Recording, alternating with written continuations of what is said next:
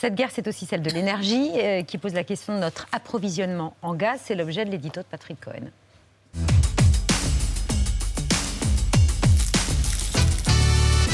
Une inquiétude et une question, Patrick. Vladimir Poutine pourrait-il subitement nous couper le gaz Alors c'est un scénario sérieusement envisagé par les Européens, surtout depuis que le tyran russe a exigé la semaine dernière que son gaz soit payé en roubles et non plus en euros ou en dollars. On n'a pas bien compris pourquoi, sauf à obliger les Occidentaux à acheter du rouble pour faire remonter la monnaie russe.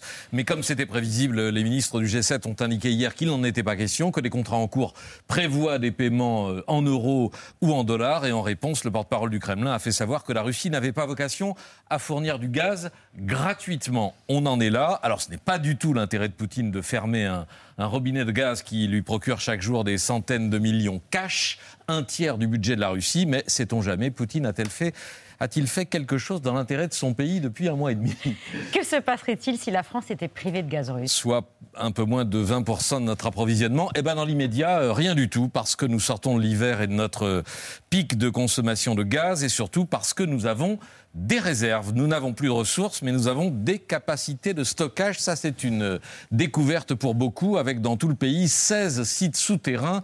Sur euh, ces images, le site de Trois-Fontaines dans la région Grand Est, un ancien gisement de gaz qui s'étend sur trois départements, la Marne, la Haute-Marne et la Meuse, avec à 1700 mètres de profondeur un immense réservoir de 17 km de long sur 4 de large, qui peut contenir jusqu'à 80 millions de mètres cubes de gaz naturel. Les opérateurs utilisent aussi des galeries de mines ou des cavernes taillées dans le sel, mais ces réservoirs qui emmagasinent un quart de notre consommation annuelle ne sont remplis actuellement qu'à 21%. Il va falloir refaire le plein d'ici au prochain hiver, qui, euh, au cours actuel du marché, va coûter des fortunes. Il y a d'autres solutions, Patrick? En gaz naturel transporté par gazoduc, non. Nos autres fournisseurs, euh, Norvège, Algérie, sont au maximum de leur capacité. Mais l'espoir vient de la mer et des cargaisons de gaz naturel liquéfié le GNL. Le gaz est liquéfié à très basse température, moins 162 degrés, ce qui réduit de 600 fois son volume et permet de l'acheminer par bateau. En France, dans quatre terminaux, à Fos-sur-Mer, Dunkerque et ici sur ces images à Montoire de Bretagne, euh, à côté de Saint-Nazaire, le plus grand du pays. 78 méthaniers ont fait euh, escale l'an dernier. Le GNL représente aujourd'hui près de la moitié de notre euh, approvisionnement en gaz, soit le double de la moyenne européenne. Avantage, il nous permet de nous libérer des gazoducs, que le client n'est plus prisonnier de son fournisseur. Inconvénient, c'est pas ce qu'il y a de plus écolo. Le processus de liquéfaction est très gourmand en énergie. L'usine consomme 10% euh, du gaz qui lui est livré. Même chose pour les bateaux, les méthaniers, dont les moteurs sont alimentés l'évaporation du gaz des cuves.